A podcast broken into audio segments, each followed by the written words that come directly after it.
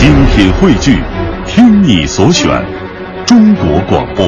radio.cn。各大应用市场均可下载。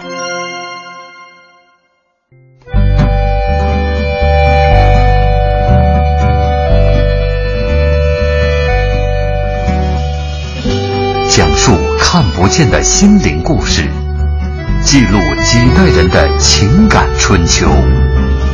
周一至周五二十一点，我们和您一起重温那些年。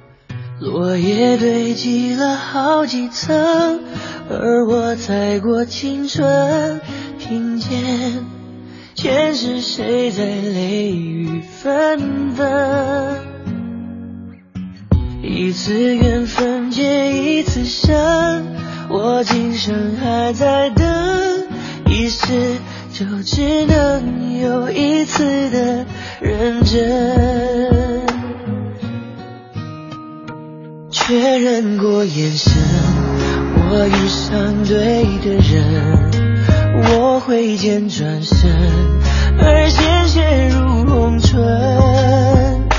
千朝记一渡红尘，伤人的不是刀刃，是你转世而来的魂。确认过眼神，我遇上对的。我策马出征，马蹄声如泪奔。青石板上的月光照进这山城，我一路的跟你轮回声，我对你用情极深。那些年记录中国人的情感春秋。大家好，我是林瑞。大家好，我是这个代班主持梁静，我们老朋友啊，大美女。嗯，自古有许多和美酒相关的诗词墨宝，扬名千古；也有许多和美酒相关的名人雅士，万代流芳。而无论是古今，和朋友共饮的时候，其实都讲究一个气氛。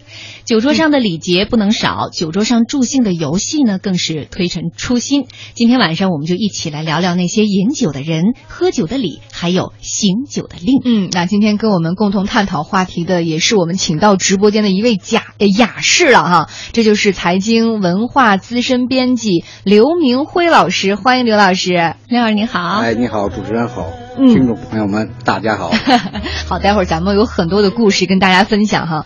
那么大家呢，也可以在新浪微博检索“经济之声那些年”和我们进行互动沟通，说说您平时和朋友们喝酒的时候都有一些什么讲究呀？有哪些好玩的玩法可以跟我们分享一下？当然也不是白分享，我们有礼送出。对，呃，在今天还有明天两天的时间，我们都会聊酒文化。那在这两天的节目当中呢，我们嘉宾都会在节目当中出一道题，最先抢答对的两位听众将会获得由酒仙网提供的泸州老窖三人炫一瓶。大家在我们的微博下面一定要踊跃答题啊！嗯呃，刘老师这其实是我们的老前辈了啊，也是我们这个传媒行业的，也是爱酒之人。我特别想问问，因为。我就属于那种在酒桌上面比较白丁的，又不太懂规矩。像您这种，如果招来了新人哈，如果他在酒桌上的礼节非常周到，您会不会对他的印象稍微好一点儿？那当然，呃，酒桌上这么懂事儿的，那当然那个给我们第一印象就就很好了。嗯，梁梁姐应该就属于这种那特懂事儿的。什么样的算是您认为是规矩好的？呃，这个很难说，就是呃，大家标准不同吧。嗯。呃，起码呢是呃应有的礼貌啊，呃，这个呃不能说尊卑哈，我们现在这个讲平等啊，没有尊卑，但是呢，总要有一个这个长幼有序啊，呃，这个先后有序啊，嗯，呃，还有比如说呃男女有别呀、等等，嗯呃，总是有一些礼数的。对，嗯。比如说最简单的，我们在这一个酒桌当中有长辈，你这个敬酒的时候，你应该起身敬酒、端酒、倒酒，而且杯子的这个杯沿 是必须要低于长辈的那个杯子。呃，对一般现在是是是是是这样的，就是大家习惯，呃，通行的做法吧。嗯，那刘老师其实刚才讲到了一个词儿，说现在我们是平等的，不讲尊卑。但是如果放在古代的话，这个真的就是必须遵守的一道礼数。嗯，那古代有什么样的礼数？给我们讲讲。呃，传统是这样的，这个在中国的这个传统文化当中啊，呃，饮酒的礼节是很重要的。这个酒文化呢，呃，应该说在中国传统文化里面呢，占有很重要的位置。呃，曾经有人说过，说这个没有唐诗宋词的这个中国文化哈、是不可想象的。那么我觉得呢，没有酒的中国文化呢，也是不可想象的。嗯，是啊，好多诗仙诗圣，那没有酒是没法写不出来 东西的 对都都没有了，都没有了。嗯对所以呢，酒和诗，呃，和书和画，应该说呢，有这个呃天然的联系，呃，有天然的联系。嗯那么既然这个酒，嗯，不仅仅是一个吃喝问题，它是一种文化的现象，因此呢，呃，这个饮酒的礼节呢，呃，在传统当中呢就至关重要。我们现在说起来呢，呃，好像，呃，这个所谓礼节哈，酒桌上客气客气，好像是个这个面子的问题。其实呢，呃，在古代，在这个呃传统当中呢，呃，这个酒桌上的这个礼数哈，或者叫酒礼哈，我们叫酒礼，酒酒桌上的礼节，嗯，不仅仅是一个面子问题，那么其中呢，有这个尊卑贵贱这样的一个等级问题，呃，如果乱了礼数会怎样？呃乱了礼数，那就是后果很严重，后君王很生气。呃，那后果是很严重的。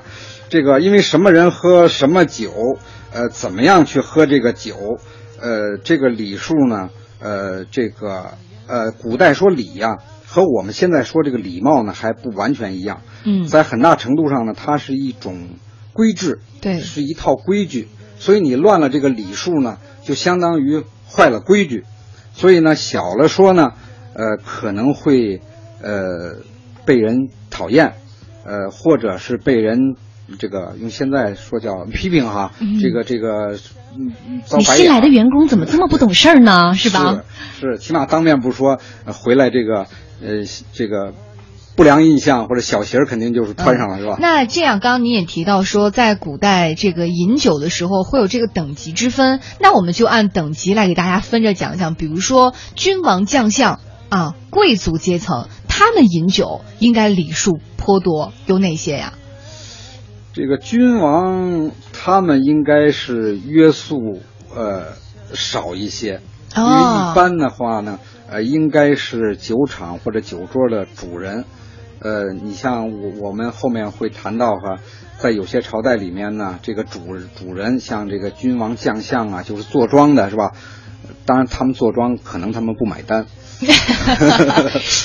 天下莫非王土，还买什么单呀？所以呢，他们是居中而坐，然后其他的那些宾客呢，都是呃左右分列。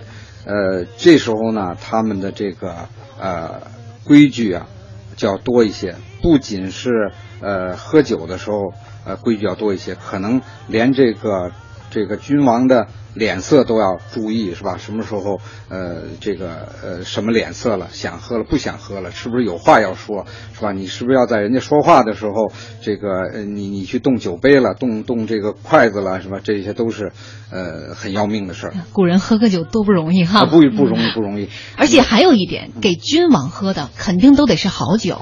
就是好酒。其实历史上还有很多类似的故事啊，就是一瓶好酒，因为没好到份儿上，所以引发了一场战乱。是，就是说刚才我说呢，这个呃看似面子问题，实际上呢关乎呃理智，是吧？缩小了，可能这个呃呃挨批评啊，这个这个这个得不到这个提拔呀，这个这个等等，呃说大了，有可能就兵戎相见，引起这些战争的这个这个这个史书上也是有记载的，不是、呃咱们这个这个这个呃呃呃不是我们信口口开河啊那哪个故事呢？呃，这大家都比较熟悉的一个叫“卢九薄而邯郸围”，是吧？嗯这是个什么典故呢这个这个这个传说呀，这个当然是是是是有史书多本史书都都有记载的。那么，但是说法呢是有两个呃版本，我印象里面，一个版本呢是说那个在战国时期的呃某年某月吧，记得不是很清楚了啊。当时的楚宣王呢，呃，楚国当时很牛，很厉害。那个他要会见这个呃其他的诸侯国的这个呃使臣，那么鲁鲁国呢当时也来参加了，一个叫恭恭敬的恭恭公带来的这个酒呢，大家觉得呢这个寡淡无味儿，就很很薄哈，很薄。那么这个而且呢还还来迟了，来晚了。那么这时候呢，楚宣王这么这么这个威风哈、这么牛，当时这个，呃，要要要要称霸的，那么就呃呃很不满意，呃很不满意，呃可能也是脸色呀、言语啊都不是呃很很好看、很好听了。那么这个不满意之后产生了什么样的结果呢？我们给大家卖一个关子，稍后是一段广告，广告之后我们再为您带。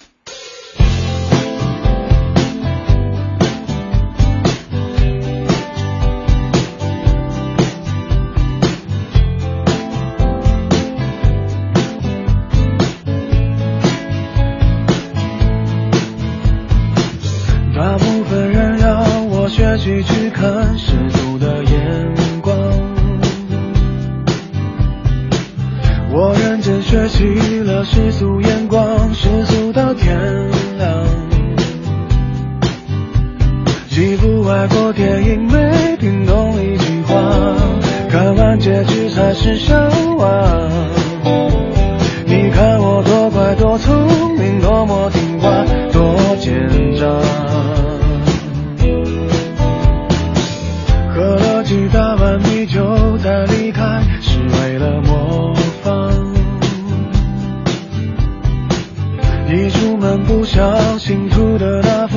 是谁的书画？你一天一口一个亲爱的对方，多么不流行的模样，都应该练练书法，再出门闯荡，才会有人热情买账。要是能重来，我要选李白。哦，几百年前做的好坏，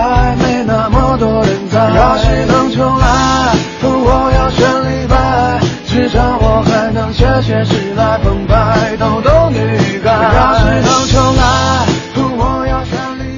广告之后，欢迎回来，这里是中央人民广播电台经济之声。那些年，本周那些年，我们跟大家说说中国的酒文化。今天晚上我们一块儿聊聊饮酒的人、喝酒的礼，还有醒酒的令。做客我们直播间的嘉宾是财经文化资深编辑刘明辉老师，还有啊，今天我们直播间里面有听众说了，两位八九年的大美女是梁静和我，但其实把咱俩都说小了，你看你乐的都乐开花了。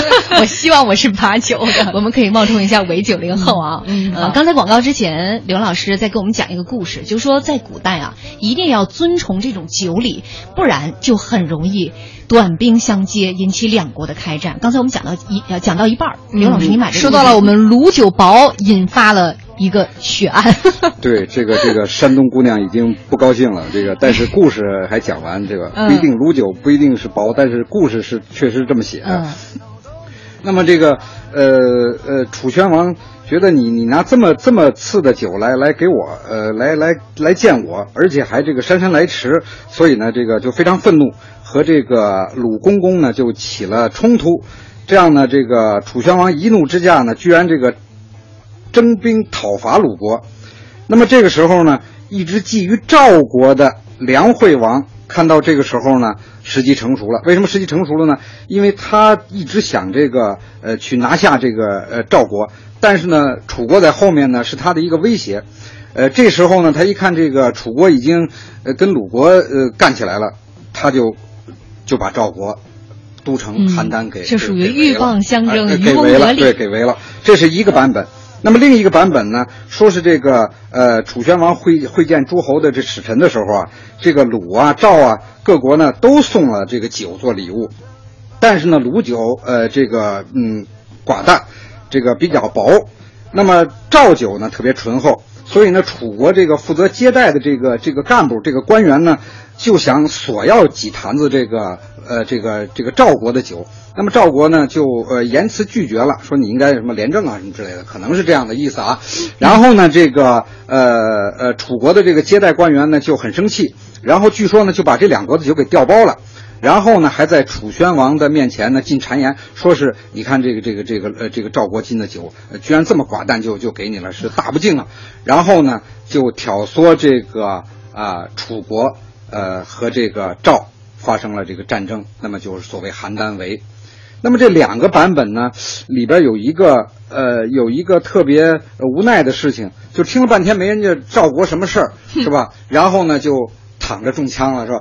但是都因卤酒寡淡而起哎，对，但是都因嗯卤卤酒寡淡而起。山东妹子有话说，估计是吸取了那时候的教训，所以现在的卤酒一点都不寡淡，味道浓厚的很。呃，是是是，我也想不明白。就是山东嗯从人来讲呢，这个热情厚道，山东的酒呢非常的这个纯美也厚重，怎么就落了个这个卤酒薄的这么个花瓣呢？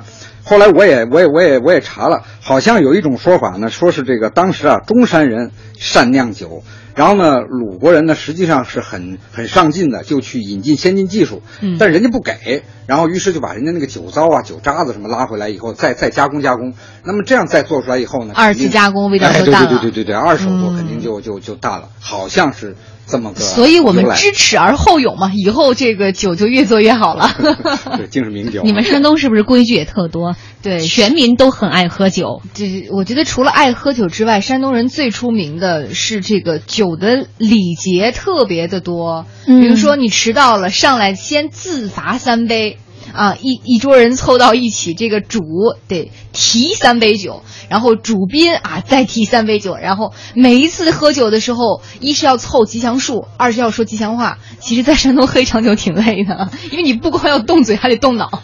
嗯，这个其实是从古到今，不仅动嘴，还得动脑，这应该都是这么个理儿。是是是是这样的。嗯，嗯比如说咱们就跟大家呃这个按照这个时间顺序捋一捋，比如说最早的这个秦末汉初的时候你，说那个时候朝代的意思哎，咱们按朝代对、那个时候，比如说秦末汉初那会儿的酒礼是怎么样的？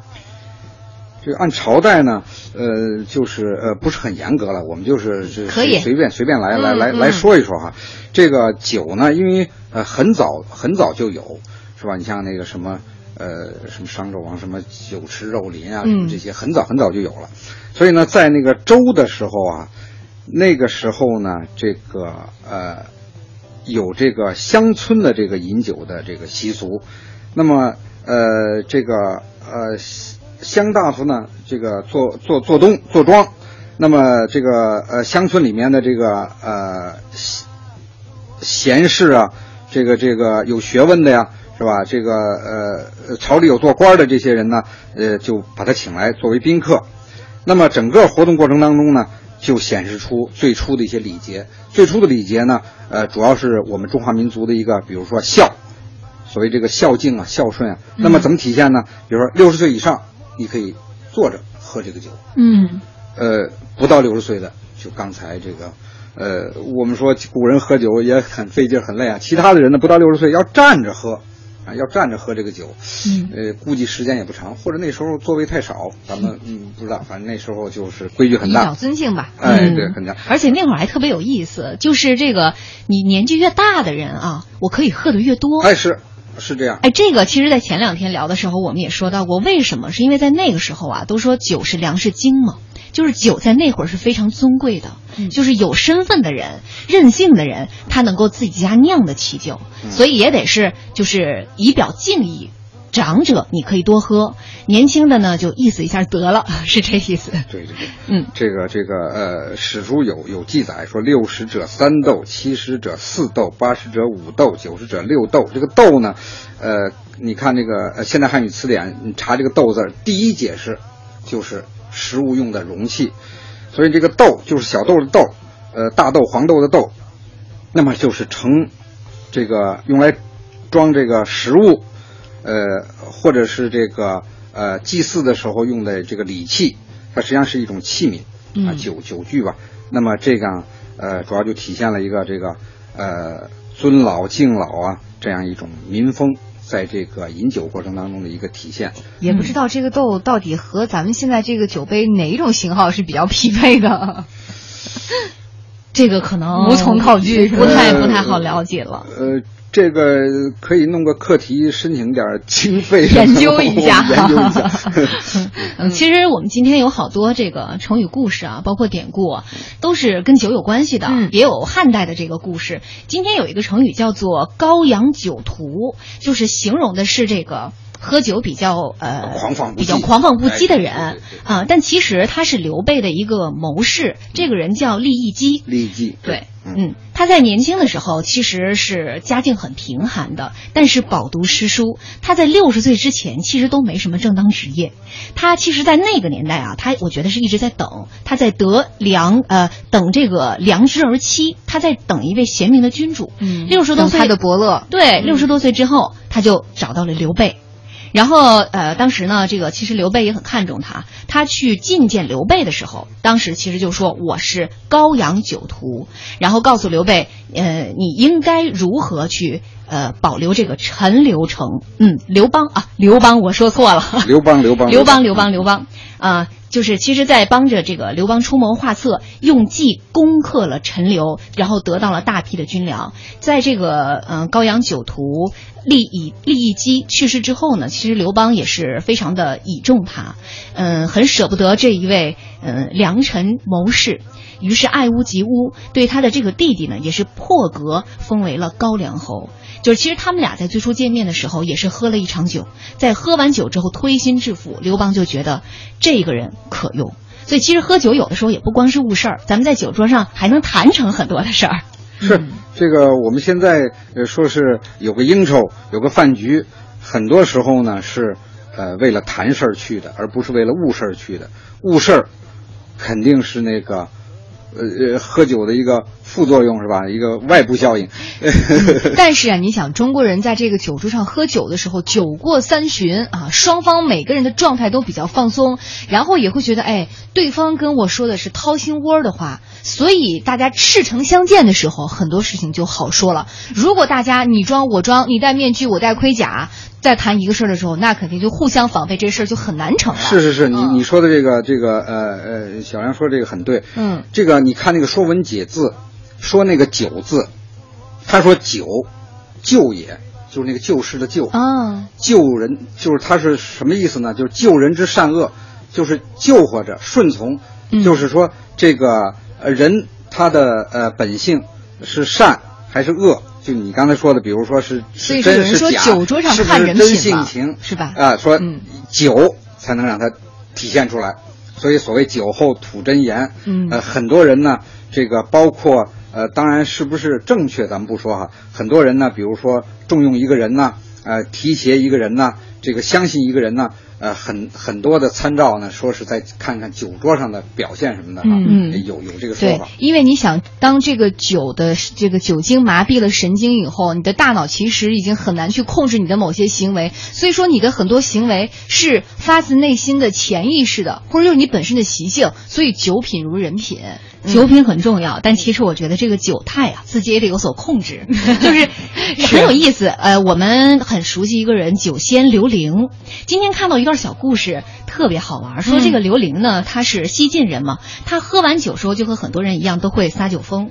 名人冯梦龙在《古今笑》当中就记载过刘伶的故事，说他喝完酒之后把衣服都脱光了。裸奔，哇，够太开放的狂放了，别人就给他提意见呢，说你这样不行啊，兄弟，你这是破坏明教，有损礼法。结果人家有多豪放呢？他说我这是以天地为洞宇，视巫室为库衣，这就是以天为盖，地为炉的意思啊。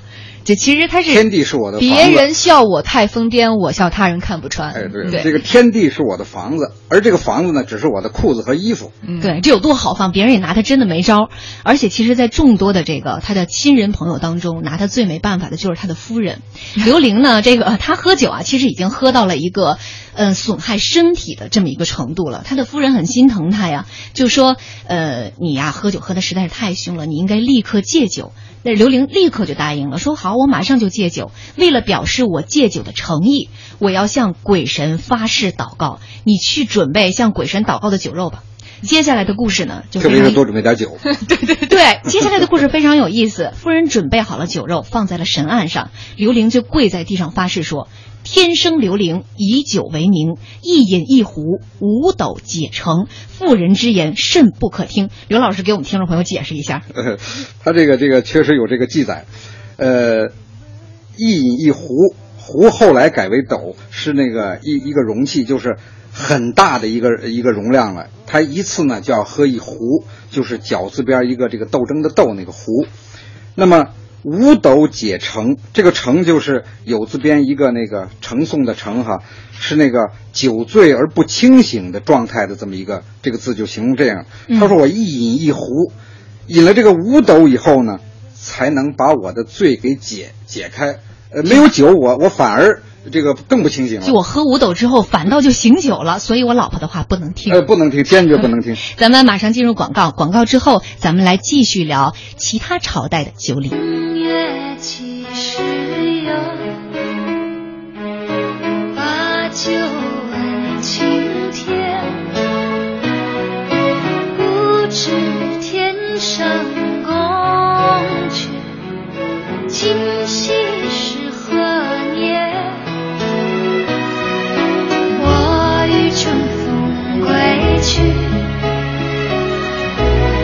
唯恐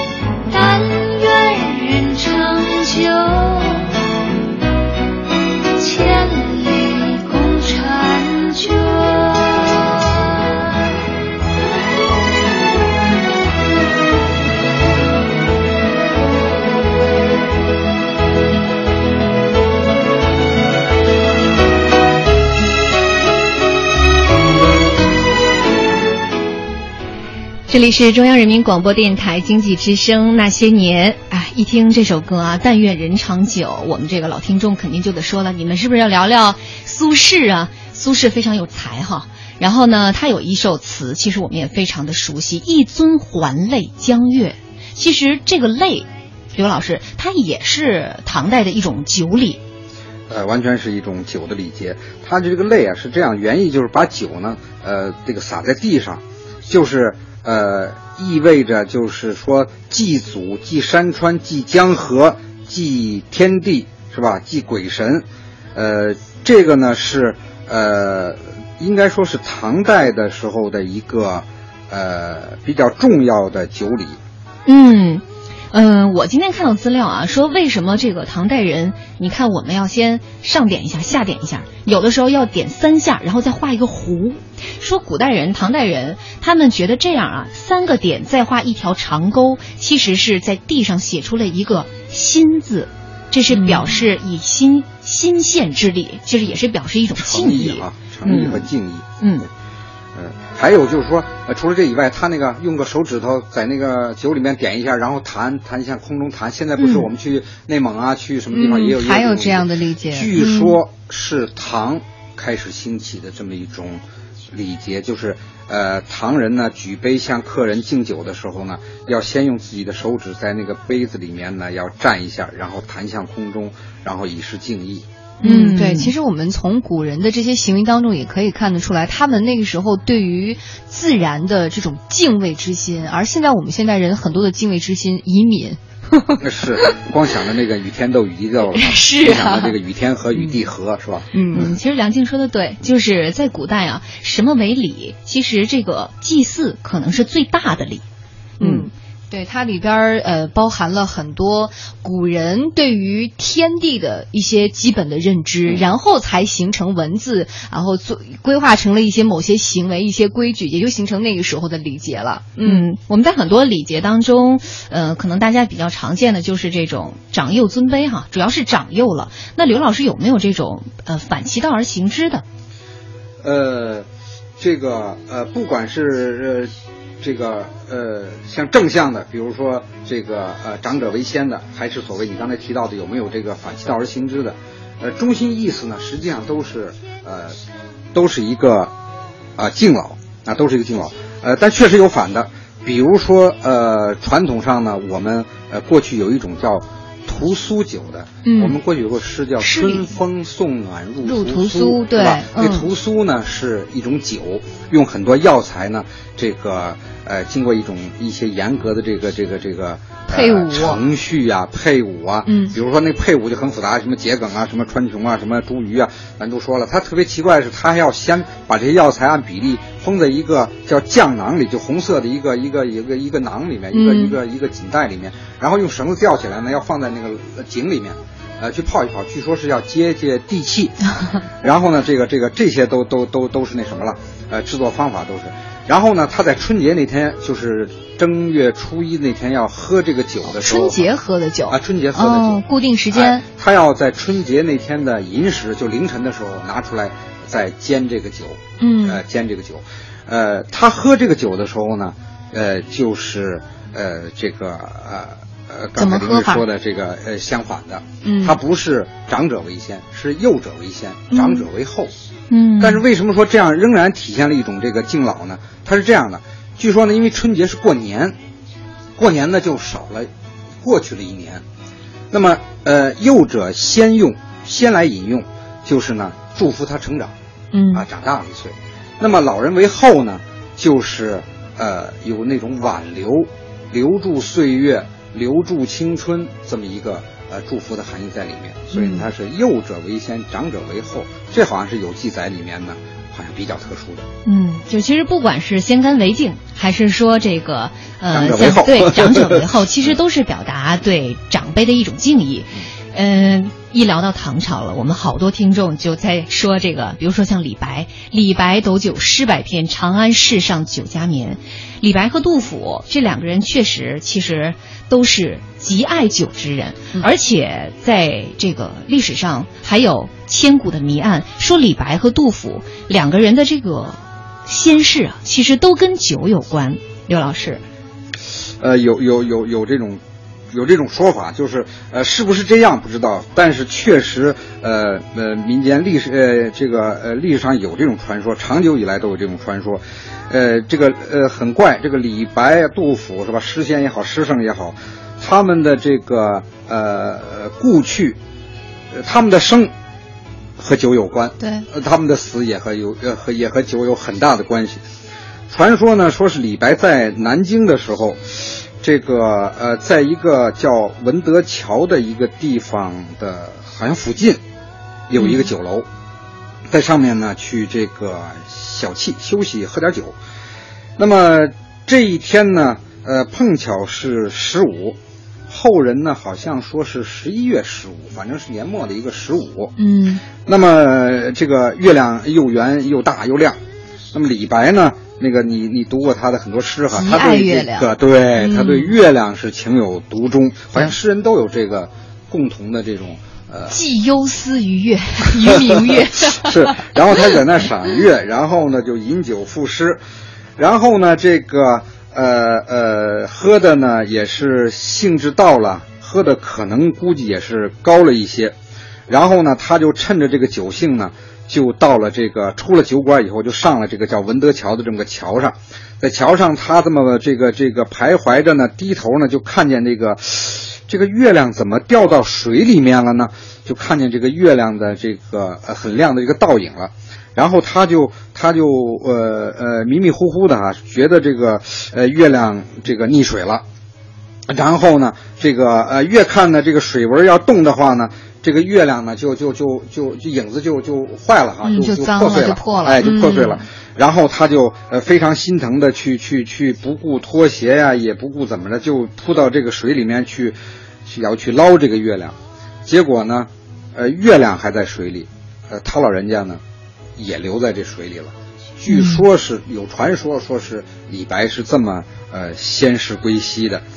呃，因为呃，为什么说十一月？因为后面好像有民俗说十一月十五的时候呢，当地的人在这个专门为这个李白仙逝这个地方，呃，修了个亭子，叫这个德月台。嗯那么十一月十五的时候呢，当地呢有这个风俗，就是要到这个地方去，呃呃，这个游游玩啊。开始是祭拜，后来是游玩，是有有这么个哎有这么个风俗。嗯。嗯，其实杜甫也是了。我觉得这个这两个故事都有点挺悲伤的啊。说这个杜甫是在一年的夏天，因为要逃避兵乱，所以想要去衡州，但是途中呢，在莱阳被大水所阻，船只就停在了方田驿，因为没有食物而挨饿了数天。县令县令得知之后呢，就送去了牛肉和酒。杜甫很喜欢酒，于是胃口大开，结果因为吃得过饱而撑死了。就是后人其实也在说，有点印证他自己的那一句诗：“莫思身外无穷事，且尽生前有限悲。”哎呀，这两个故事有点太悲伤了，我们听会歌来。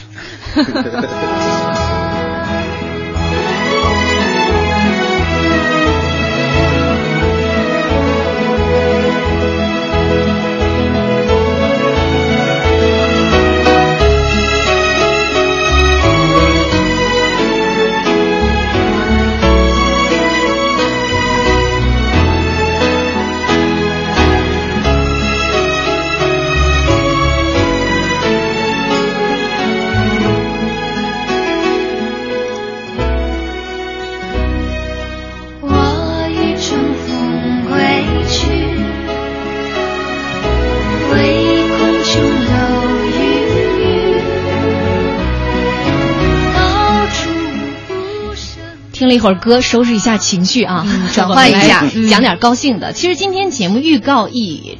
呃，发出来之前，呃，发出来之后啊，很多听众就说今天节目一定得听，因为觉得酒令是特别好玩的一件事儿。嗯其实现在我们这个大家一起喝酒的时候，为了图热闹，也有很多游戏。只不过可能在刘老师看来，我们现在玩的这个游戏属于雅俗里面的那个俗字儿 就一二三四五六七，虫子、老虎、棒子、鸡，对，还有有什么什么一十五、二十五那个，啊，对对对。其实那个是有传统的，这个呃应该数数和这个呃老虎棒子鸡二十都是都是流传下来的，但是呃从传承上看呢，也确实有雅和俗，呃这个两个方向。嗯。嗯，但是现在看来，还是俗的传播的比较快，这是属于大众传播。对，刘老师先给我们讲讲雅的，来点阳春白雪让我们提升点格调。嗯，雅的这个呃从雅的这个方向呢，主要是当时呢酒场上呢，这个主人也好，客人也好，大概都是些呃达官显贵啊，嗯文人雅士啊。这样的话呢，他们在这个宴饮的时候呢，呃，一般的酒令比较多的是这个呃赋诗是吧？吟诗作对、嗯是吧？然后记习赋诗，呃，这个该你了，你要作诗一首，呃，说呃呃这个这个呃说不出来，呃就要罚酒。那那会儿有没有一个专门的名词来形容这样一种行为呢？就叫酒令，亲爱的。哦这 应该是这样的嗯，对对对就是行。其实行酒令它是一个大的概念，嗯可能里面有雅令啊，有俗令啊，有划拳，有各种哈，这就细化的分类了。对我们说雅的这块儿呢，就是呃，比如说赋诗，然后呢作对，我出嗯上句，然后你你出下句，呃，这些呢都是就是文文化味道比较比较浓的。对，嗯而且古代很多帝王也都特好这口，比如说汉武帝，他和群臣在伯梁台上饮酒作诗，每个人依次要做一句，而且都要用相同的平声韵脚，连成一组诗。喝酒喝得非常尽兴，这个酒喝到位了，其实这首诗也出来了。后来呢，就把这种诗称为了伯良体。从此之后，宴会上基本上就产生了这种集席联句这种助兴取乐的方式，大概就是从汉代从这个时候来的。对，这个变成一种诗的这个体例了，嗯固定体例了，然后就流流传下来了。嗯，其实还有很多种啊，比如说通令，通令可能主要是指这个划拳、压指、传花等等方式分出胜负，以罚代酒。其实，在行酒令的过程当中，还有好多的道具，比如说酒筹，比如说我们现在说的骰子。嗯这个酒筹，呃，今天我们在微博上做预告的时候啊，第二张图片和第三张图片其实都是这种醒酒的工具。第二张图片是一个十八面的铜骰子，第三张图片和第四张图片其实都是酒筹。酒筹它就是有点像竹签儿一样的哈，对，上面抽签儿。对，上面写着就是你抽中这一根签儿，然后你喝一杯。抽中另一根签儿，说我让对面的第三个人喝一杯，大概就是这个意思。这个是是俗的那种，还有一种雅的，就是这个这个酒筹上面啊，是一些这个呃诗句啊，是一些什么这个经史子集的一些这个这个这个文字，然后你要去呃，你不管是牵强附会也好，还是说真的体悟出什么也好，然后你得说出，比如这一句，呃，我觉得这一句就是让这个呃小梁来喝，为什么里边这个这个这个意思就是呃就跟你有关，就是你来喝。借着这个内容来劝酒。对对对对对对对对。哦那确实是文化人干的事儿。这文化，这喝点酒，喝了这一口酒，估计挺费劲的。对，不读书不能喝酒。其实这个啊，在很多的影视剧当中都有体现。嗯当然有很多可能是这个赋予了现代的一些色彩。我们不妨听两段啊，一段是这个《武林外传》当中的，还有一段是《还珠格格》当中的。我们可以先来听一下。先来听听《武林外传》的那段吧。你们就这么干喝呀？哦，想行酒令诗本就才。那咱们就来个蔫头续尾嘛，都得从诗词里挑哈。我先来，你先来。酒不醉人，人自醉。好，醉好，醉里挑灯看剑，剑剑外忽传收蓟北。好，碧雁思归向南飞。飞飛飛飛飛揮揮不停問我是我犯錯嗎？多講反而是錯。啊，答对多好！好，不是，流行歌不带的哈。为了庆祝这些美好的事情，我们来个醒酒令如何啊？哎，好好好，来醒酒令，把这些奇怪的菜名都忘掉，不然呐、真的吃不下去了。好 好好，醒酒令，但是不可以太难啊。嗯，嗯，好，我们来说个最简单的吧。我们每一个人呢，都说一个三个字的词，这个词呢必须颠来倒去念三次都能通，说不通的呢就罚酒。好，例如我先来啊，舍不得，不舍得，舍得不？好，我来。嗯，做人难，难做人，人难做。嗯，无底洞，洞无底，底无洞。大风吹，吹大风，风大吹。好花开，开好花，花开好。嗯，上高山，高山上，山上高。鹤顶红，红顶鹤，鹤红顶。这个好难哦，你们还说不难呢？我们刚才听的这两段，大家都觉得很欢乐啊。嗯还有听众朋友说，你要是想知道古代的酒令，那必须得去读《红楼梦》啊。嗯这我们今天也剪了一段，大家听一下。给您准备着了。哦，舍父。哎呦，把酒令的祖宗都念出来了。舍父从古就有，后来失了传，比一切令都难。我看在座的有一半人不会，不如换个雅思共赏的。袭人，哎，再念一个好。啊，母战，哎，这个简单爽利，正合我的脾气。我不行这个射父，怪闷人的。来来，哎，来，俩好啊，四喜财，三星照啊，八匹马呀，五黑手啊来，六六六三星轿，八匹马呀四喜牌，七个小挥 手呀，七个小。哦，我赢了，我赢了。我这个酒令啊，酒面要一句古牌名，一句曲牌名，一句古文，一句旧诗，嗯，还有一句老黄历上的话，总共凑成一句话。嗯，酒底嘛，要这席上有关合乎人事的果菜名。哎呦，没有他的令比人唠叨，倒也有意思。宝玉，你快说呀，快说呀！谁说过这个？乱七八糟一大堆，也等人想一想啊。哎，你多喝一盅，我来替你说。多谢。宝姐姐啊，回头林姑娘说的，你给我讲讲吧。好，落霞与孤鹜，这是唐朝王勃的一句古文。风急江天过雁，这句是唐诗。却是一只蛇足雁，蛇足雁是古牌名，叫的人九回肠。九回肠是曲牌名。这是鸿雁来宾，鸿雁来宾是黄历里的话。嗯，那九底呢？贞子非官隔院真，何来万户捣衣声？姐姐她说的真好。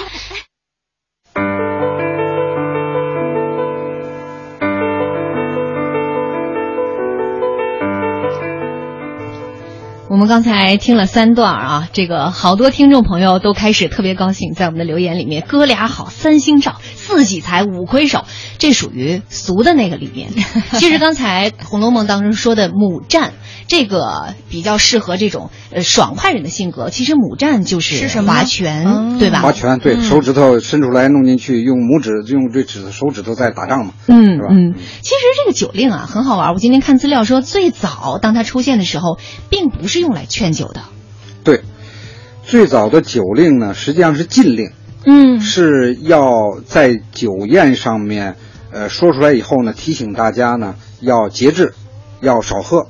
呃，别那个呃，酒后失德，嗯，等等这样的劝诫令。后来呢，呃，从这个呃，这个劝人家这个要要要提醒这个告诫。变成了这个这个劝人喝酒啊，怂恿你喝酒，所以我们理解错了古人的意思。不是，那是古人自己编的。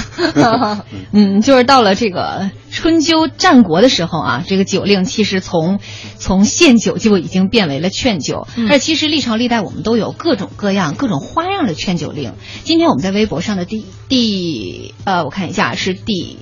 倒数第二张图，这张图大家看，它其实画的就是在一条小溪旁边坐满了人，这个很有意思，是一种酒令，叫做曲水流觞。这个一听这名就特别雅。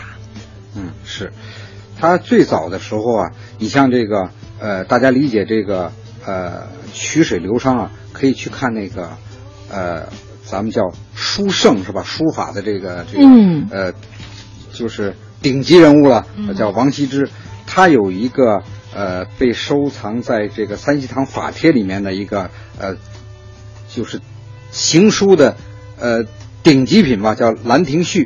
那么这个《兰亭序》里面记述的就是呃呃一一干友人在那个呃这个溪水边上做这个曲水流觞游戏的时候的情景。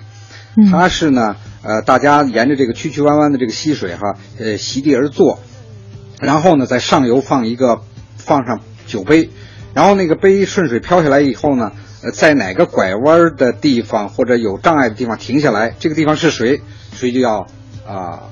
赋诗，嗯，然后大概明白这个规则，哎，对对对，就大家沿着这个小河坐，这个酒杯流到谁那儿，烧就得作诗。我们有听众问了，今天这是不送酒了吗？都着急了。刘老师，您把题出来吧。把题出来，嗯，呃，让这个着急喝酒的咱们赶快答题，赶赶快这个先看看题啊。嗯，我的问题是这样的哈，这个呃，古代的呃，我们讲了这个行酒令里面呢，有有有一种用酒筹呃作为工具的这么一种呃方式。那么我们问呢，就是古代的酒筹一般呢用哪三种材质制作而成的？嗯，是不是三种都得答全了才能拿奖呀？没错，没错。我们的听众千万不要低估，其实都比咱俩专业的多。哦，古代酒筹啊，一般的酒筹是用哪三种材质制成的？抢答开始。其实这个古代的行酒令当中有很多种了，包括刚才《红楼梦》当中听到的。设父是吧？设父其实也挺好理解的，就是把这个用一个碗啊，把一些东西盖在下头，让其他的人猜。如果你猜错了，你就要去这个喝酒。比如还有拧酒令，拧酒令其实也挺简单的，就是一个旋转的不倒翁，它像陀螺似的。哎，对，停在谁那儿谁就喝。还有斜杯令，我觉得这个特别好玩儿。这个其实是在宋代的宋元的时候开始流行的啊。说这个一般都是用烟花女子的鲜鞋作为酒令，就是要把酒杯置于鞋中。纤纤绣鞋。哎，我觉得这古代人玩的也挺大的哈。那您平时在喝酒的时候，大家会行酒令吗？呃，有有就是不同的圈子哈，在有些朋友一起喝的时候呢，他们会划拳。嗯，这比较多一些。您滑，您会哪种？我是呃从来没滑过，而且开始我都看不懂，呃后来才知道他们在那说的是什么。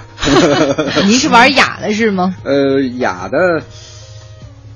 也好没有，现在这个酒啊，真是这个这个酒文化是寡淡了，是吧？对，嗯，功利色彩比较浓，是吧？嗯，指向性比较清楚，要不就是招待，要不就是被招待。这 个这个，嗯，就可能酒令我们现在很难传承下来了，比如这些雅的实在是太难了，我们俩可能就能玩玩两只小蜜蜂啊，这个杭州啊，对。但是酒的这个礼节，其实我们现在还保留到很多。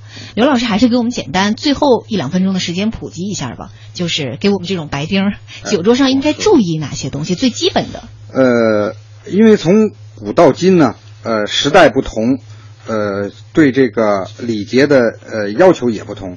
呃，当今社会啊，呃，有人呢做过呃一些总结，我们把它归纳一下，大概有这么一些方面呢，是应该在酒桌上注意的。一个呢，就是大家在一起喝酒，那么已经倒在杯子里面的酒呢，应当把它喝干。是吧？特别是比如说端杯敬酒的时候，一般讲我先干为敬。那么你说了先干为敬，那么你又没有喝掉，呃，这个好像是不大礼貌的。特别是别人都把它喝了，然后你你你你还在没喝，是吧？这是一个。另外一个呢，就是座次一般要要分分清楚，特别是呃有礼节的场合，座次要分分清楚。呃，第三个呢，说话语言要得当，是吧？嗯，特别是不能酒酒出酒后出一些狂言啊、不礼貌的话呀，这样不好。第四一个呢。呃，劝酒应该适度，是吧？差不多就行了，切莫强求。第五个呢，敬酒呢应该有个次序，是吧？应该有个次序。嗯。那么最后，这个还要注意一些干杯的礼节，是吧？比如说你是呃右还是长，是吧？这个对方是受尊尊敬的人，领导还是怎么样，是吧？你这个呃干杯的礼节呢，什么先干后干，杯子高一点低一点等等吧，这些呢大家一般都比较熟悉。嗯，这给我们普及了啊，长知识了。我下次喝酒的时候一定不能露怯了。我看这个微博上很多朋友都在答题啊，我看到了一位答对的，想问一下刘老师，如果多答了算他对吗？还是说必须我们就答这三样？呃，多答了肯定对啊，你少少了肯定不行，多了应该是，呃，人家不仅知道那三个，还知道更多的。哦，那您公布一下正确答案先。呃，正确答案应该是这样的，就是一般的，呃，是用竹、木或者是兽骨，什么牛骨啊，什么这些兽骨做成的铅状的长条形的筹码。嗯，所以我们这儿我看到有两位朋友，第一位答对的应该是飞扬通天、兽骨、竹木，对吧？恭喜呀！对，第二位朋友呢，这个字就是呃显得我们特没文化，四个字 都不认识，都不认识，只认识一个字儿。这位朋友呢，他答的是银象牙兽骨竹木。其实他也答对了三个，另外两个呢，其实是很多这个王公贵族，就是家里面条件比较好的，可能会用这种更为名贵的材料。今天节目到这里，马上就又要结束了。最后，我们还是用老朋友浩浩乎平沙无垠的留言作为结尾。他说：“美酒飘香，一心呀，一心迎，长幼尊卑文化成，酒令助兴人共赏，举杯痛饮尽豪情。”太有文化了，谢谢刘老师，今天也谢谢梁静大美女啊。好，我们节目明天再见，再见，明天见。